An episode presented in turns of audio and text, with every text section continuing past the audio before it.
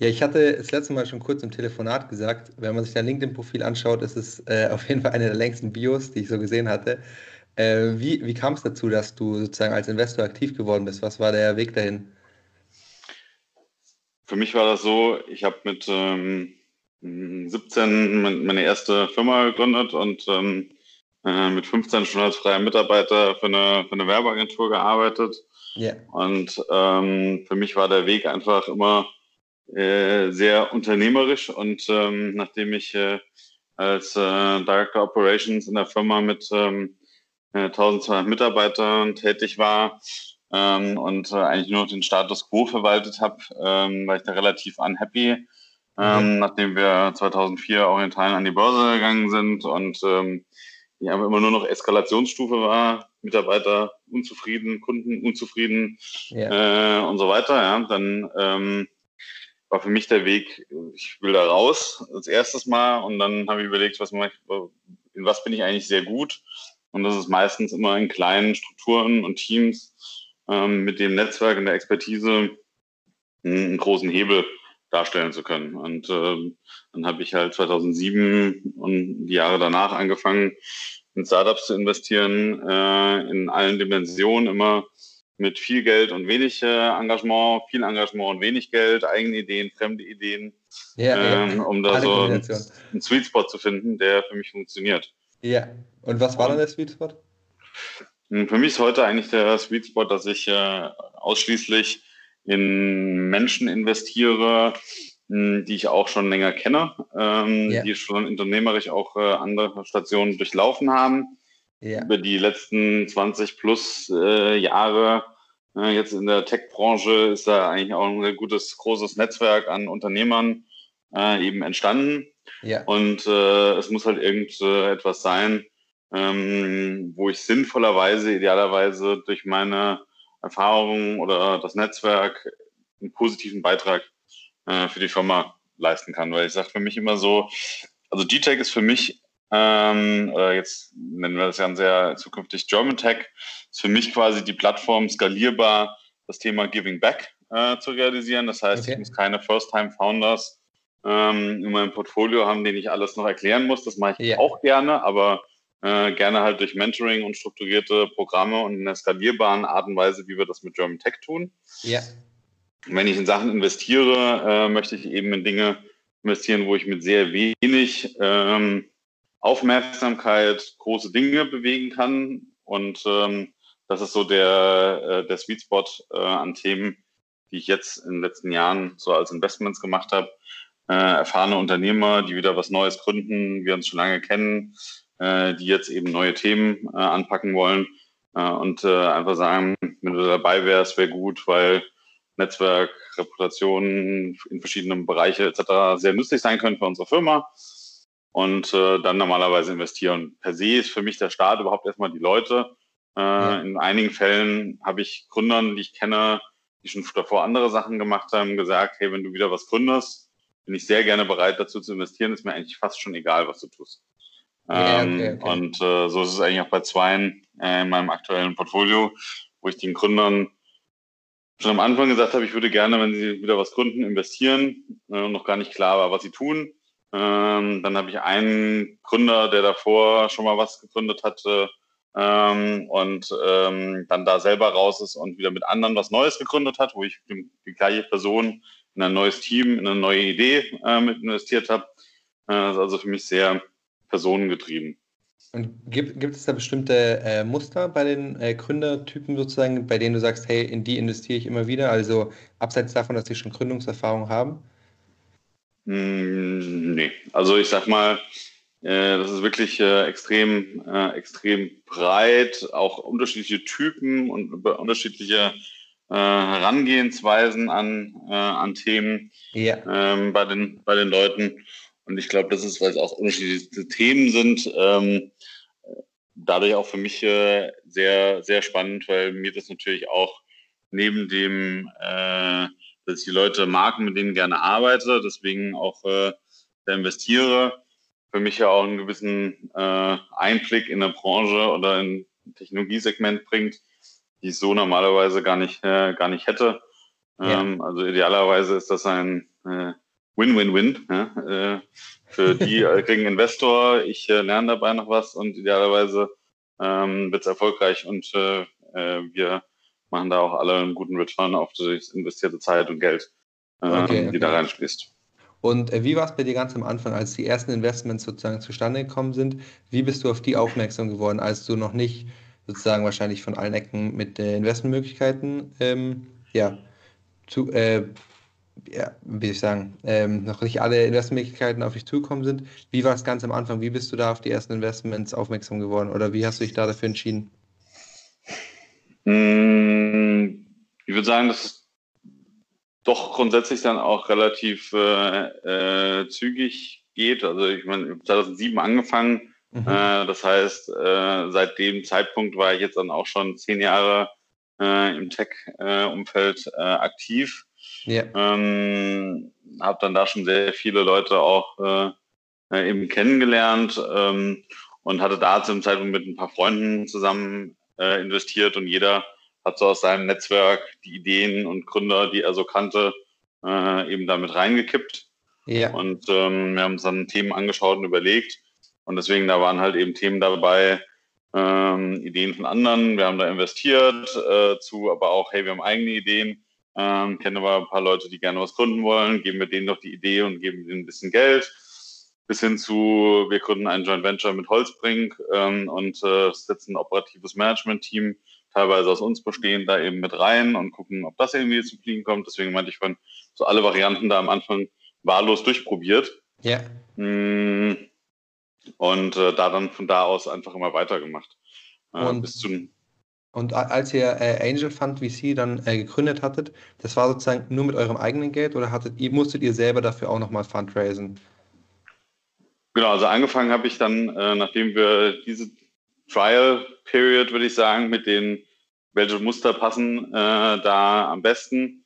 Hm, nachdem wir die durchlaufen haben, äh, habe ich angefangen, äh, weiter zu investieren, ähm, ja. weil die anderen sich auch zeitlich gar nicht mehr so committen konnten, weil alle ihre Karrierewege in andere Richtungen weitergingen und alle gar nicht mehr in Berlin waren.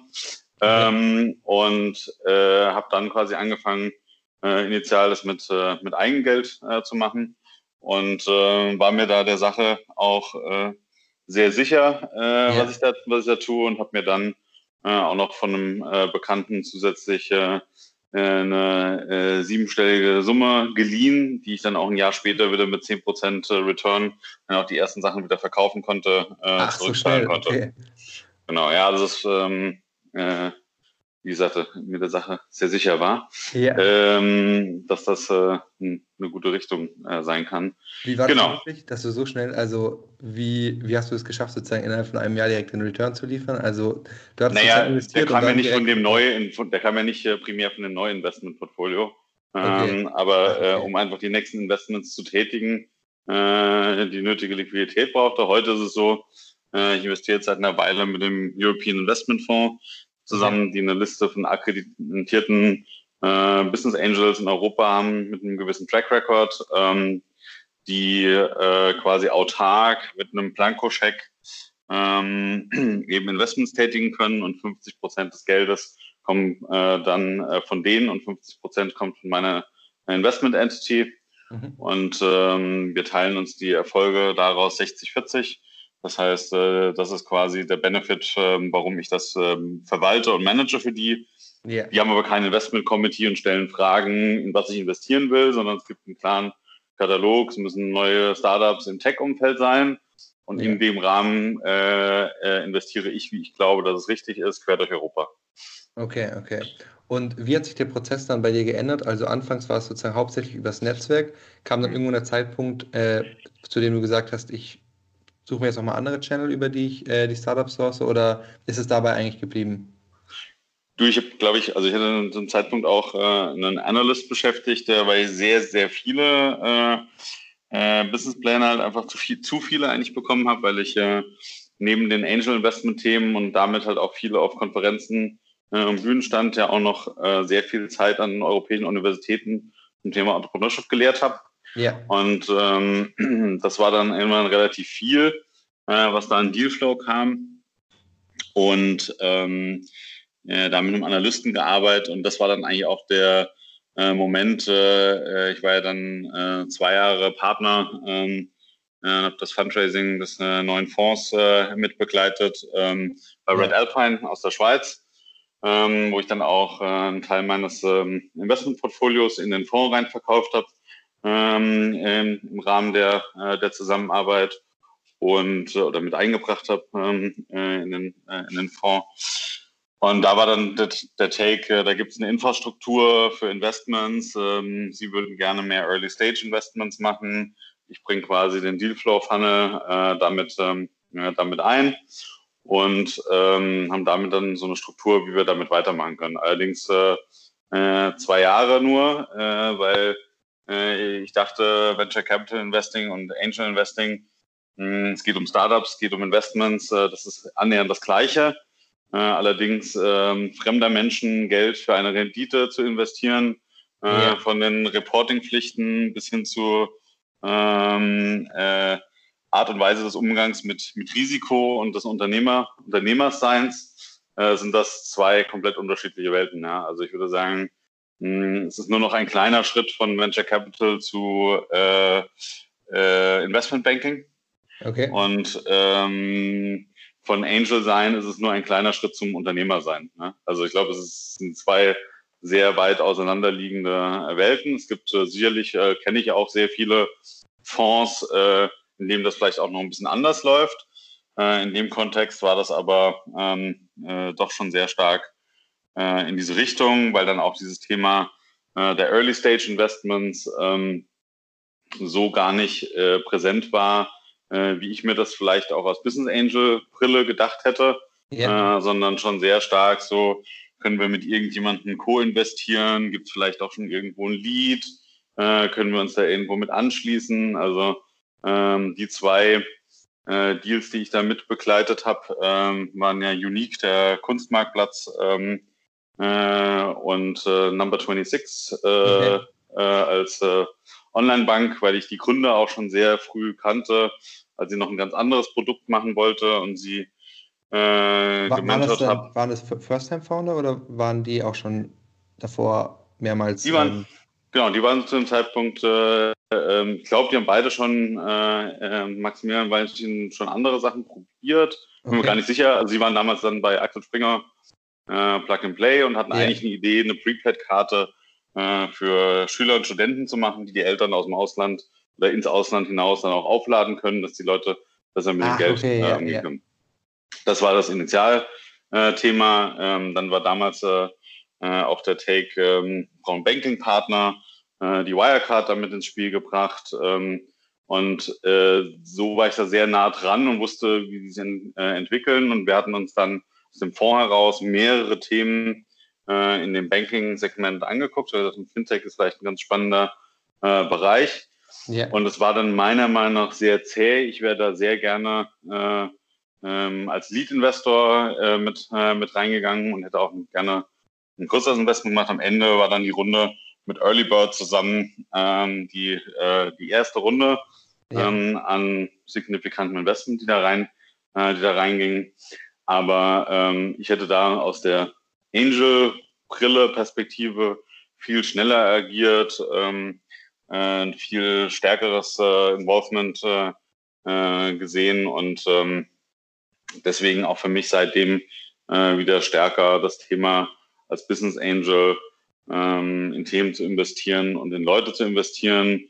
Ähm, also manchmal in einem Konsortium von, äh, von Angels, die dann auch mit uns zusammen da co-investieren, ja. ähm, aber dann eigentlich schon sehr straightforward, ja. Also jetzt ähm, also sehr auch involviert eigentlich. Frühen, genau, also auch in frühen Phasen, ähm, aber äh, nicht unbedingt zwingend frühe Phasen, aber eben würde ich sagen schon sehr erfahrene Unternehmertypen. Also äh, zwei ganz gute Beispiele äh, von Investments aus diesem Jahr äh, ist einmal der ähm, äh, Paul äh, Josephak, der früher für Liquid, äh, mit Otto Liquid Labs äh, aufbaute, in den 90er Jahren schon okay. selber Partner in Venture-Fonds war. Ähm, wir uns schon sehr lange äh, kennen. Er hatte damals SAP Ventures äh, aufgebaut, dann äh, Neuhaus Partners in, in Hamburg Partner gewesen, dann zu Otto gegangen, hat da diesen Company Builder äh, etabliert und ähm, nachdem er dort gekündigt hat, gesagt, er gründet jetzt was Neues. Und ich so, Paul, egal was es ist, ich würde gerne investieren. Ja, ja weil und du einfach das, an ihn als Person glaubst. Genau. Und das andere Thema äh, ist äh, äh, Ingo Endemann. Das war der erste IPO am neuen Markt damals, die Endemann Internet AG. Äh, war in Deutschland der erste Börsengang. Ähm, wir haben uns da Ende der 90er Jahre kennengelernt, ähm, beide eben in diesem vergleichsweise damals noch sehr kleinen Nukleus an Internetunternehmern ähm, ja. äh, aktiv waren. Ähm, und er war ja schon damals immer so ein bisschen das Vorzeigemodell. Ähm, hat dann später auch äh, in Ferien.de AG investiert und Mayhammer ähm, an Holzbrink verkauft und ähm, andere Themen gemacht. Und er hatte letztes Jahr wieder was Neues gegründet und sprach mich dann darauf an und fand die da auch besonders die Geschäftsmodellidee äh, super, aber auch dachte, er als Unternehmertyp ähm, ist einfach ein, äh, eine spannende Persönlichkeit. Ja? Äh, ja. Englisch würde man sagen, quite a character, ja, weil jetzt auch schon sehr lange in der Branche aktiv ist und ähm, haben da jetzt quasi auch äh, zusammen investiert. Und ähm, bei beiden Themen, bei ihm wie auch äh, äh, bei dem von Paul, ist so eine Pre-Seed-Runde oder Seed-Runde äh, dann auch schon relativ schnell äh, in signifikanten Summen zusammen, wo dann auch entsprechend viele Leute investieren. Also bei Receive, das ist das, was Paul äh, gegründet hat, äh, hat neben uns auch Seedcamp äh, investiert ähm, äh, in einer quasi Pre-Seed-Runde, äh, okay. die dann schon signifikant hoch waren äh, in Summe. Äh, das ist ein bisschen anderes Modell und Herangehen, äh, wie wenn man hier wirklich sehr stark äh, auf First-Time-Founders oder Company-Building äh, Themen, man versucht Teams zusammenzutragen, so das klassische Business School Studenten äh, gibt man irgendeine E-Commerce-Idee und äh, setzt es um, sondern das sind ja auch dann teilweise ähm, ganz andere äh, Gründerteamstrukturen, die dahinter stehen. Ja, ja. Ganz andere Erfahrungsschätze eigentlich auch auf die zurückgreifen, die einzelnen Personen. Ja, wobei ich das eine und das andere gar nicht schlecht reden oder bevorzugen würde, sondern eine Frage, wo möchte man seine Zeit und Energie äh, reinvestieren? Ich hm, denke, ähm, ohne First-Time-Founders gibt es auch keine Serial-Entrepreneurs. Irgendwo ja. muss man halt mal anfangen. Ja? ja. Ähm, und äh, ich denke, das sicherlich sehr gute, äh, sehr gute Leute äh, sind, die auch äh, neue Sachen ausprobieren. Hm, ich denke da aber eine ganz andere Nähe hm, und Zusammenarbeit, Unterstützung von Angels brauchen, ähm, die sicherlich, äh, wenn sie funktionieren, äh, die Themen dann oft auch äh, deutlich bessere Returns erwirtschaften können, äh, aber halt auch insgesamt viel mehr Zeit benötigen und sicherlich, äh, dass die Portfoliogröße größer sein muss als mit meinen zwei bis fünf Investments pro Jahr, ähm, ja. um da ein Portfolio zu haben, dass da auch äh, signifikant Returns erwirtschaftet werden. Und wie gehst du um, wenn jetzt zum Beispiel einer der Gründer, die du investiert hast, ähm, dir sagt, hey, äh, ich muss Insolvenz anmelden oder was ich Also es halt man sich nicht gut ausgeht. Ist das schon mal ja. passiert oder ähm, und Klar. falls ja, wie geht man mit sowas um? Also was, was, was ist dann so das Vorgehen? Du per se ist es immer erstmal scheiße. äh, äh, natürlich für alle Beteiligten und ähm, äh, ist dann immer eine Frage der Persönlichkeit und wie gehen Menschen damit um. Äh, ich würde sagen, ich habe da schon, schon beides äh, erlebt, äh, sehr offen ähm, und ähm, also mit offenem Visier diesem Thema zu begegnen und zu sagen, pass auf, Jungs, Mädels, so sieht's aus. Ich glaube, das wird jetzt irgendwie nichts mehr und ähm, entweder selber den Stecker ziehen oder sagen, das und das muss bis dann dann passieren, sonst wird das irgendwie in die Hose gehen. Mm, ja. Sehr offenen Umgang. Ich hatte aber auch schon Beteiligung äh, wo ich dann irgendwann mal äh, den Gründern äh, eine E-Mail schreibe, also wie sieht es jetzt eigentlich aktuell aus und ein Out-of-Office-Reply zurückbekommen, äh, äh, die E-Mails werden nicht mehr abgerufen, weil die Firma ist insolvent. Oh, okay, okay. Also da war die Kommunikation dann nicht ähm, so on point. Ähm, wie würdest du sagen, ist es dann aber zum Beispiel, wenn ein Gründer auf dich zukommt und dann hast du ja gemeint, als Business Angel bist du meistens eher als Unternehmer sozusagen mit dabei, auch mehr involviert als, als VC eher als Investmentbanker. Wie wichtig ist da das Thema ähm, Finanzplanung? Also das heißt ja immer wieder, dass man sozusagen im Finanzplan aufzeigen muss, dass man innerhalb der nächsten fünf Jahre 100 Millionen Euro Umsatz erwirtschaftet. Siehst du das, also siehst du das auch so oder ist das Thema Finanzplan eigentlich in der, in der frühen Phase bei dir gar nicht relevant, wenn du dich für die Investments entscheidest? Ich will jetzt nicht sagen, es ist mir vollkommen egal, aber ähm, wenn man in einem Erstgespräch nicht das Gefühl hat, dass der Markt ähm, so groß ist, äh, dass das auch ähm, Investoren, die nach mir nochmal zu einer deutlich höheren Bewertung ähm, zehn oder vielleicht sogar das hundertfache ihres Investments zurückzahlen können, wenn das Ding yeah. richtig groß wird. Wenn das im ersten Gespräch schon nicht äh, klar ist, dann braucht man sich diesen, dieses Thema, glaube ich, auch gar nicht äh, genau anschauen. Deswegen äh, brauchst du auch keinen Fünfjahres-Finanzplan dazu, äh, der das dann nochmal belegt, äh, sondern ähm, das Modell in sich muss klar sein, wenn das äh, so groß wird, äh, wie man sich das vorstellen kann, dass es wird, äh, dass es dann eben halt auch einen signifikanten äh, Ertrag äh, liefern, äh, liefern kann. Ähm, das ist, äh, ich glaube, ich habe mir in letzter Zeit äh, äh, bei Investments ähm, immer mal, also wenn es jetzt irgendwie so, so SaaS-Modelle sind oder so, dann kann man sich ja relativ gut Wachstumszahlen und KPIs, wenn es schon welche gibt und so, äh, ja. ganz gut anschauen und kennt da gerade in dem SaaS-Model-Markt gibt es sehr viele Benchmarks und äh, äh, Vergleichswerte eben, äh, die man da ranziehen kann. Aber äh, grundsätzlich muss das Business Model klar formuliert sein. Äh, ich habe früher also immer meinen Studenten gesagt, äh, auf der ersten Folie idealerweise äh, kommt rüber, wer bezahlt wen, äh, wann, für was und warum. Ja, yeah. Und wenn das nicht klar ist, dann brauche ich mir auch den ganzen Rest nicht anzugucken. Ähm, okay. äh, weil wenn, wenn ich daran nicht glaube, dass yeah. das wirklich äh, ähm, äh, zutrifft, äh, oder dass er ein, oh ja, könnte sein, aber wäre ein nice to have, ähm, yeah. dann löst es vielleicht äh, nicht ein Problem, das groß und wichtig genug ist.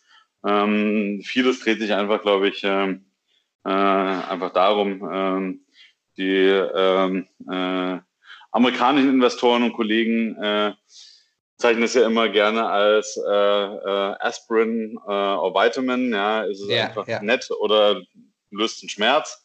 Ähm, und demnach, ich glaube, das ist immer schon ein sehr guter Indikator, wenn es jemand ähm, von Anfang an klar formulieren kann, ähm, dann ist es äh, äh, das kann aber auch eine sehr große Vision sein, ja. Also dieses wer bezahlt wen, wann, für was, warum, äh, muss ja nicht sofort äh, morgen habe ich schon gleich einen ersten Zahlen Kunden, aber mh, hm, es kann ja auch ein, wenn wir mal so groß sind und das und das erreicht haben, dann ja. ist äh, die Vision, das so und so zu monetarisieren. Äh, also verstehe mich da nicht falsch, es muss nicht immer ein äh, typisch deutsch gedachtes, es muss sofort irgendwie Umsätze machen und Profitabilität äh, bringen, ja, aber ähm, das muss am Ende des Tages äh, absehbar sein. Ja? Und ähm, äh, das würde mich zum Beispiel mal äh, ganz klar interessieren, äh, wie das äh, bei einem Unternehmen wie WeWork aussieht. Ja? Weil da ist für mich halt bis heute irgendwie noch nicht klar, wenn das mit vergleichbaren Playern im Markt äh, vergleichst, äh, äh, Regos, die ein Geschäftsmodell haben, das profitabel ist, das funktioniert, äh, auch an der Börse sind und irgendwie mit sechs Milliarden bewertet sind. Ähm. Äh, wo ist da die, die Fantasie dahinter und warum äh, sollen die das besser können ähm, und profitabler können? Äh, Wäre für mich da in dem Fall erstmal ein großes, äh, ein großes Fragezeichen. Ja, also sozusagen als Business Angel ist der Finanzplan gar nicht so wichtig. Wie, wie war es dann aus VC-Sicht? Wie, wie hat sich die Due Diligence sozusagen da unterschieden? Klar, also da ist halt, ähm, man muss ja allein schon aus Dokumentationszwecken ähm, auch für den, für den Fonds und ähm, äh, mögliche Wertsteigerungen etc. Äh, all das natürlich in Betracht ziehen und äh, äh, sinnvoll dokumentieren. Ja. Ähm, da muss man aber auch äh, fair genug dem VC-Modell gegenüber sein. Wir investieren ja meistens äh, auch nochmal einen ganz dicken später. Ähm, das heißt, da gibt es auch schon fundiertere Grundlagen und Informationen.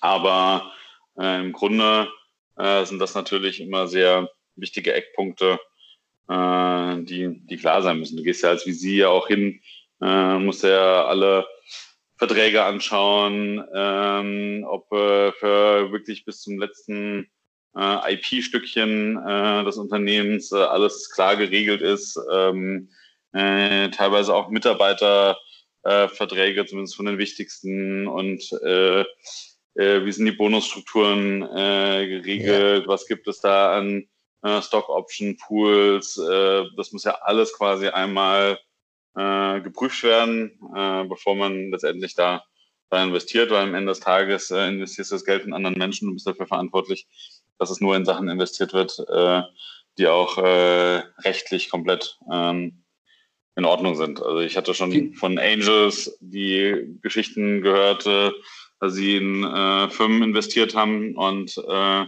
dann waren die auf einmal auch pleite und äh, haben dann irgendwie festgestellt, äh, der Bruder des Gründers hatte eine IT-Firma, der wurde beauftragt, die Software zu entwickeln. Die IP liegt aber weiterhin bei der Firma des Bruders und der hat das Geld bekommen für die Umsetzung, aber die Company, äh, in die alle investiert haben, ist eigentlich pleite.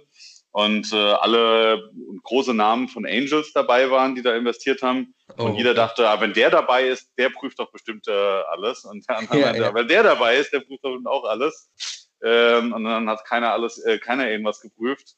Äh, dann haben alle groß äh, investiert und ähm, sah danach äh, ganz schön dumm aus, ja. Und sowas äh, äh, kannst du halt als äh, wie sie ähm, nicht wirklich leisten, weil äh, spätestens dann beim nächsten Fundraising für den nächsten Fonds äh, wird er das vermutlich schwer auf die Füße fallen. Ja, gibt es bezüglich der Finanzplanung konkret irgendwelche No-Go-Kriterien, bei denen du sagst, also wenn du siehst, nach drei Jahren ist nicht das und das erreicht, dann macht es eigentlich eh keinen Sinn? Oder aus Gründersicht gibt es irgendwelche Punkte, die man auf jeden Fall erfüllen sollte, damit der Finanzplan für dich ähm, ja von den groben, von den groben ähm, ja, Strukturen her sozusagen Sinn macht, sich aufgeht für einen VC-Case? Du, für mich ist oder war auch immer in der Vergangenheit einfach auch sehr wichtig. Ich denke, wenn man sich ähm, ein Modell anschaut und insbesondere mal an ein oder zwei Stellen tief ins Detail einsteigt, wie ist denn ein, eine Kostenstruktur, ein Mengengerüst geplant? Das fängt an von äh, Management, Gehältern und äh, sonstigen äh, Kosten drumherum. Ja. Ähm, haben die Gründer verstanden, dass sie die nächsten fünf bis zehn Jahre im Worst Case ähm, eher am, äh, am Hungertuch nagen werden und äh, jeden Cent dreimal rumdrehen müssen. Äh, ja. Oder ähm, äh, und trotzdem aber sinnvoll ihr Kapital investieren. Und zwar ab in, rein in Talent und Growth. Ja? Also ja. Ähm, die besten Leute zu bekommen äh, und äh, sinnvoll in Wachstum äh, zu investieren. Ähm, oder und das gab es auch schon oft, ja, äh, dass dann da äh, Gründergehälter mit äh, Beginn das Ding bei von 6.000, 7.000 Euro äh, drinstehen, äh, irgendwo dann auch sagen, mal ein, ein Firmenwagen im äh, äh, geplant war und so Sachen, so, ihr seid noch nicht profitabel, ihr seid weit davon entfernt, äh, profitabel zu sein. Ähm, das ist keine Grundlage, ähm, diese Firma zu skalieren. Ja, was würdest du sagen, ist so ein angemessenes Gehalt äh, in, in den ersten zwei Jahren? Das kommt vollkommen drauf an. Also es ist wirklich, äh, äh, es kann total gerechtfertigt sein ähm, und das ist natürlich immer in der persönlichen Situation äh, fest, äh, festmachen. Äh, äh, mal ganz, ganz extreme, ja, nimmst äh, mal das Beispiel, du hättest eine äh, alleinerziehende Mutter, ja, äh, und die ja. will eine Firma gründen ähm, die braucht eine andere finanzielle Absicherung, auch wenn sie gründet, ähm, als äh, jemand, der gerade aus der Uni äh, kommt äh, ja, und vielleicht ja. noch bei, bei, bei Mutti wohnt. Ja? Also ähm, deswegen kann man das, glaube ich, gar nicht äh, pauschalisieren. Das muss der äh, Realität stimmig sein und es muss auch so trotzdem so gut sein, dass äh, halt 100 Prozent der Zeit eine Aufmerksamkeit äh, des Unternehmers oder der Unternehmerin auf diesem Thema liegt und sich nicht Sorgen machen muss, ob er den nächsten Monat noch seine, seine Rechnung bezahlen kann, weil ähm, das äh, macht ja auch keinen Sinn und ist auch vollkommene Distraction von äh, dem, was eigentlich wichtig ist. Ja. Mm, aber ähm, da ist dann auch genau das Ende. Ja? Also, also jetzt halt für, die, für den Großteil so der, also der Berliner Gründer, die jetzt zum Beispiel direkt aus der Uni kommen und dann ähm, nach dem Studium sozusagen ihr Startup gründen.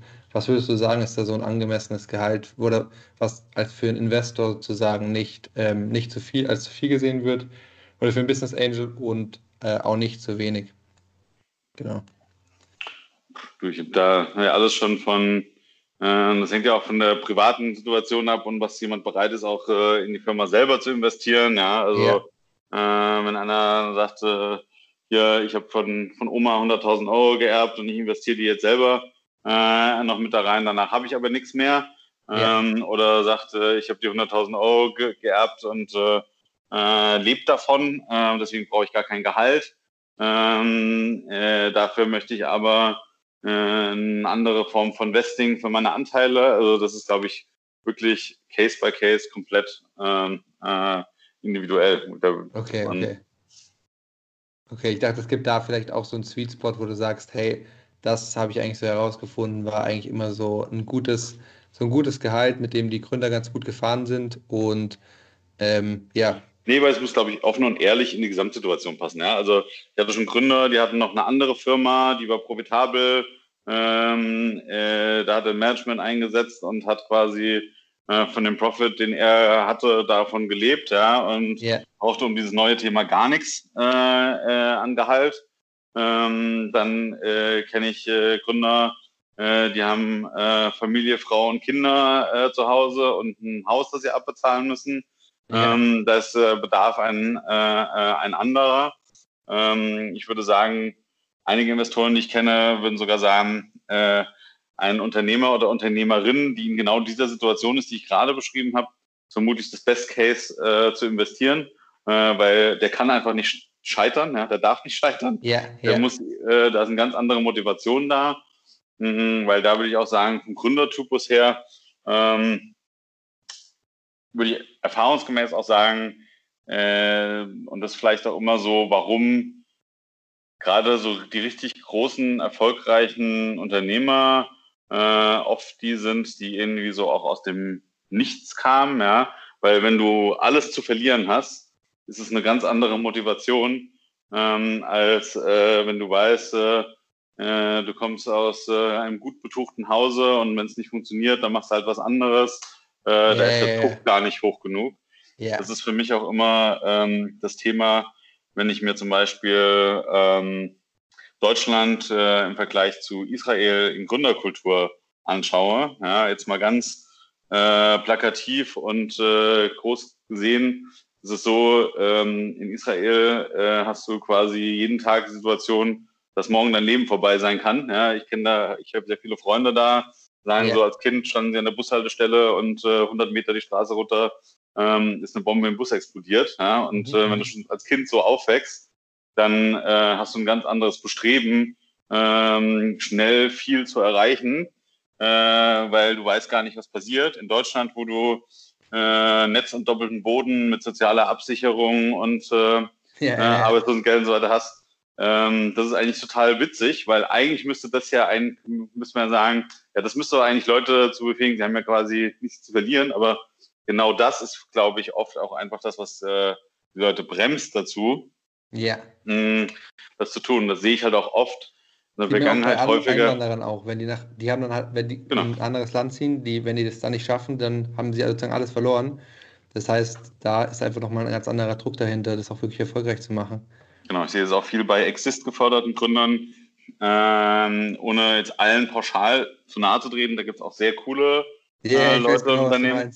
Aber die ruhen sich quasi auf dem Exist aus. Und denken ja, so, naja, ja. wir müssen jetzt ja nicht beeilen, wir haben ja zwölf Monate Zeit, schauen wir mal, was passiert. Ja. Ähm, äh, kommen dann mit einem Finanzplan, wo dann eben oft besagte 5, 6, 7.000 Euro Gehalt irgendwie bei einer Finanzierung und dann sagen wir, in welcher Welt lebt ihr eigentlich? Äh, äh, kommt mal aus dieser kleinen Blase raus. Äh, hier ist die Realität. Ähm, und äh, deswegen ist das auch immer so ein, äh, so ein Ding. Ich habe auch schon in äh, Unternehmer investiert, ähm, die dann wirklich eher aus ähm, etwas reicheren Familien kommen, ja, wo dann auch wirklich so merkst, so, pff, die musst du fast schon da, dahin tragen, ähm, ja. wirklich Gas zu geben äh, aber sie finden es halt irgendwie cool, Unternehmer zu sein. Und das ist halt ähm, äh, auch ein Faktor, der nicht ganz unwichtig ist. Ähm, was ist denn die persönliche Motivation äh, der Leute dahinter? Ich hatte gerade gestern mich hier mit bei uns im Büro mit einem Unternehmer getroffen. Bei uns vom Büro wird jeden Tag gibt so Zirkel- und Ausdauertraining auf so einem freien Platz. Okay. Und jetzt, wo so schönes Wetter da war, äh, war äh, jeden Tag äh, die Hütte voll. Und vorgestern stürmte und regnete es wie irre. Und es standen genau zwei unter der Brücke ähm, und haben noch äh, Sport stehen. Was ja eine wunderschöne Analogie zum Unternehmer sein. Ja, ja. Äh, solange die Sonne scheint, sind alle da und draußen. Äh, und dann, wenn es mal richtig scheiße läuft, äh, nämlich äh, regnet und stürmt, äh, kommen auch nur noch die, die äh, äh, wirklich mit dem Herzen dabei sind. Ja. Und ähm, das ist eine sehr harte äh, Selektionsmöglichkeit, äh, ähm, da auch zu gucken. Es gibt sicher auch super Unternehmer, die aus äh, äh, gutem Hause mit viel Geld kommen und so, ja. Auch da wieder will ich nicht pauschalisieren, aber ich habe das schon öfters so gesehen als andersrum. Ähm, und deswegen, aber echt interessant mal zu hören. Also aus, also auch von dir aus Investorensicht hätte ich gar nicht gedacht, weil man teilweise natürlich auch sieht, dass ähm, Leute, die schon sozusagen aus einem anderen Netzwerk kommen, natürlich auch nochmal andere Zugangsmöglichkeiten haben. Es hat sich jetzt inzwischen auch stark geändert, weil inzwischen kannst du einfach jeden erreichen über das Internet. Aber äh, interessant zu hören, dass du als Investor das sozusagen auch so siehst. Ja. Klar, ähm, ich meine, das ist auch so, wenn ich so, warum soll ich jetzt, ähm, äh, keine Ahnung, ja, Brücken, steht eine Brückenfinanzierung an, Firma geht es nicht so gut, ja.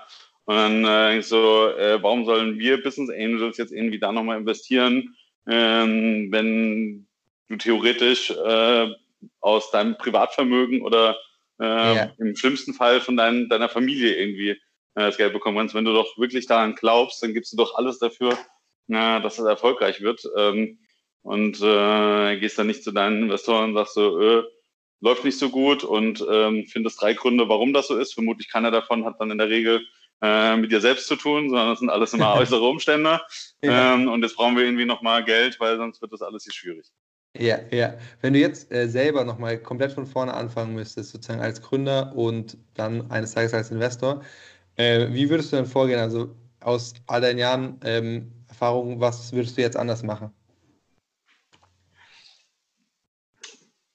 Ich denke, ähm, zwei Dinge, die ich immer unterschätzt habe und sicherlich äh, ähm, sehr viel wichtiger sind. Ähm, ich habe bei dem European Investment Forum mich darüber so ein bisschen lustig gemacht, aber wir haben es eigentlich ganz richtig gemacht. Ich denke, das Thema ähm, äh, Referenzen und Erfahrungen zu äh, potenziellen Mitgründern äh, einzuholen yeah. ähm, und nicht nur rein auf, äh, äh, ah, da kenne ich jemanden, dem vertraue ich, der stellt mir jemanden vor, ähm, deswegen äh, vertraue ich der Sache auch sofort ja. äh, sondern sich selbst ein bisschen damit zu beschäftigen. Äh, das ist natürlich sehr einfach zu sagen, weil in einer Zeit, wo es schnell gehen muss, ja, ist man auch für jede Lösung oftmals sehr dankbar. Hm, aber ähm, ich glaube, da äh, hätte sich in, den, äh, in der Vergangenheit äh, sehr viel, was offensichtlich ist, äh, später hinaus, ja, äh, schon von vornherein vermeiden lassen können. Also beim European Investment Fonds habe ich gefühlt haben die gefühlt bis zu meiner Grundschule zurück irgendwie Leute aus meinem Leben angerufen, Ach, äh, um sich ein Bild, also jetzt nicht wirklich so, aber ja, also Angels, den ich co-investiert habe, Gründer, die, mit denen ich vor zwölf Jahren mal schon mal gearbeitet habe, äh, yeah. äh, wirklich querbeet, ähm, um äh, sich ein Bild zu machen äh, über meine Person und ob sie mir diesen Blankoscheck sozusagen dieses Co-Investment äh, geben. Okay. Und, und ähm, das auch aus war, Gründersicht oder wäre das jetzt hauptsächlich aus Investorensicht bei dir so? Nee, also auch aus Gründersicht, äh, insbesondere, also ähm, neben dem, dass ein Geschäftsmodell nicht funktioniert, ist ja einer der wichtigsten Gründe, warum so ein Ding scheitert, äh, äh, ja am Ende des Tages, äh, dass das Gründerteam nicht mehr funktioniert. Ja. Und ja. Ähm, ich glaube, das lässt sich äh, nie ganz ausmetzen, weil auch eine Veränderung der Situation kann sich die Leute verändern, aber man kann natürlich auch schon sehr viel ähm, äh, von vorne raus ähm, sinnvoller sinnvoller Plan. Und ähm, das Zweite wäre, glaube ich, äh, grundsätzlich äh, aus eigener Erfahrung, aber das habe ich sehr früh, sehr hart gelernt, ähm, noch sparsamer mit meinen Ressourcen und äh, Mitteln äh, umzugehen. Also in ja. unserem ersten Internet-Startup, äh, was komplett selbstfinanziert war, ähm, waren wir profitabel und äh, wussten nicht mehr hin, wo, äh, wohin mit dem Geld. Ja? Also wir haben unseren Praktikanten Firmenwagen gegeben, wir hatten ähm, einen, einen Firmen-Porsche, das der beste Mitarbeiter hat pro Woche am Wochenende äh, den Porsche bekommen. Äh, ja. Wir haben sehr viel für neue IT und Zeugs jede Woche, jeden Monat rausgehauen. Ähm, und als dann der gesamte Markt zusammengebrochen ist, äh, 2000, 2001, ähm, äh, standen wir halt mit nahezu äh, null Reserven mehr da. Ja. Ähm, und äh, ich würde sagen, das ist das Beste, was mir äh, passieren konnte, immer so diese ganze Phase mit ähm, Börsengang vorbereiten, Börsengang abgesagt zu bekommen, äh, das einmal hoch und einmal runter in, äh, in zwei Jahren, ja. Äh, für mich so der Real-Life-MBA, ja. Der ja, war ja. sicherlich unterm Strich teurer als äh, jeder MBA, den es da draußen an, äh, zu, zu kaufen gibt. Aber äh, der war auch bestimmt zehnmal so hilfreich ähm, mit all dem, was ich da mitgenommen, gelernt habe. Ähm, äh, und gesehen habe. Und am Ende des Tages, äh, dass es so lief, ist auch, glaube ich, das, äh, was mir heute sehr, sehr hilft, weil viele, die ich in der Zeit kennengelernt habe, die sehr schnell sehr viel Geld verdient haben, haben es dann auch nahezu alle auch wieder durchgebracht. Ja. Ähm, und äh, äh, das glaube ich äh, auch vielleicht noch so als drittes Thema, ja, selbst wenn es erfolgreich läuft und gut läuft, die Bodenständigkeit nicht zu verlieren, äh, die Füße auf dem Boden zu lassen und ähm, äh, sehr rational an diese Themen rangehen, weil je schneller der Erfolg kommt und je weniger du dafür selber beitragen oder tun musst, umso weniger wertschätzt du den Erfolg. Und ja. äh, ich glaube, das ist ein äh, sehr schwieriges äh, Thema, um sich das selbst im Griff, äh, äh im Griff zu haben. Und deswegen, äh, dass das damals alles nicht so gekommen ist, wie das geplant war, äh, ist, glaube ich, das Beste, was mir äh, passieren konnte. Hm, neben dem, dass ich die Schule geschmissen habe, weil äh, äh, das ist quasi. das war ein geiler, geiler Punkt gerade. ja, es ist einfach so, ich meine, äh, alles, was ich, was ich heute kann, habe ich mir eigentlich beigebracht. Ja? Yeah. Und äh, äh, das wäre nicht passiert, wenn ich äh, weiterhin die Schule fertig gemacht hätte, sondern ich bin äh, ins kalte. Wasser gesprungen und habe nur meine Firma gemacht und auch nur das.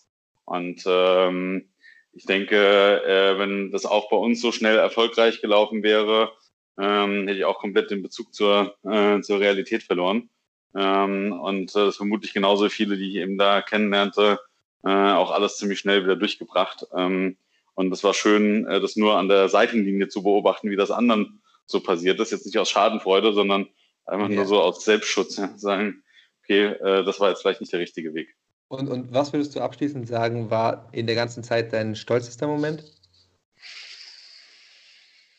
Hm, mein stolzester Moment. Ich glaube, der stolzeste Moment äh, äh, war, ich würde fast schon sagen, erst, also man hat ja hm, kurz, kurz in Kurzzeitgedächtnis äh, ist ja immer ein bisschen prominenter da als das Langzeitgedächtnis. Ja. Äh, wir haben diesen Sommer ähm, für das ganze German Tech-Thema äh, neben dem Rebranding eben auch announced, dass wir äh, das Ganze jetzt in eine gemeinnützige äh, Stiftung überführen, äh, um okay. eben noch mehr ähm, Impact auf Gesellschaftsebene äh, erreichen zu können. Was bedeutet das ganze Thema Digitalisierung, Innovation etc. Ähm, ja. Und äh, diesen Luxus und diesen, diesen Freiheitsgrad zu haben, jeden Tag das zu tun, für das ich stehe und was ich glaube ja, ähm, ja. ist mir in dem Moment äh, noch präsenter gewesen, als äh, mir das sowieso schon sehr äh, lange immer jeden Morgen äh, vorschwebt.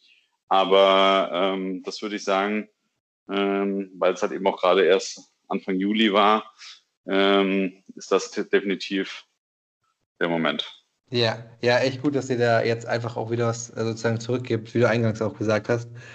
Ja, genau. Ähm, Benjamin, erstmal vielen, vielen Dank, ähm, für, dass du dir Zeit genommen hast für das Interview. Hat mich mega gefreut, das mal so zu hören aus, aus ähm, ja, erster, erster Sicht, erster Perspektive. Und ja, weiterhin viel, viel Erfolg mit äh, German Tech. Sehr gerne, vielen Dank und komm gerne mal vorbei, wenn du in der Nähe bist. Ja, mach ich. Danke dir.